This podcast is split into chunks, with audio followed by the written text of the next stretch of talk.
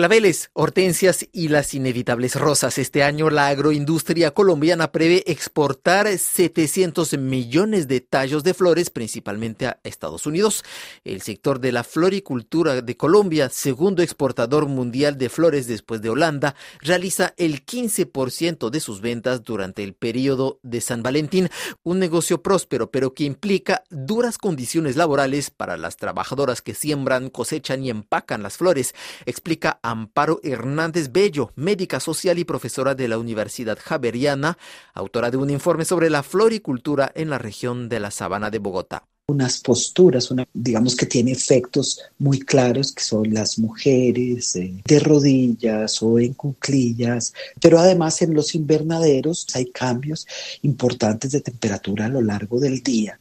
Pero además están una serie de actividades eh, mecánicas digamos, tienen efectos osteomusculares y a eso hay que sumarle el contacto con agroquímicos. Enfermedades respiratorias, dermatológicas y estrés derivado de la presión laboral son algunos de los impactos reportados por las empleadas.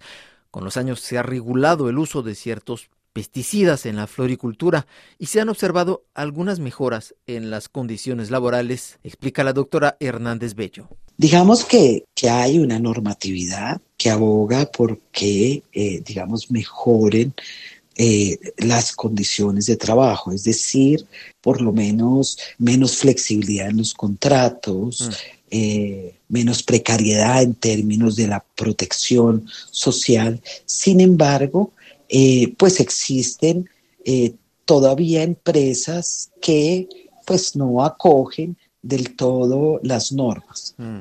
Entonces yo creo que sí hay un proceso de, formalización, sobre todo en lo que a elementos de protección personal se refiere. Cuando se, se aplican los plaguicidas, eso puede haber mejorado, pero esa no es la única cosa que afecta la vida y la salud de las mm. mujeres. La ley obliga a las empresas a entregar trajes y guantes a las empleadas para limitar su contacto con estos productos, normas que no siempre se cumplen debido al trabajo bajo presión.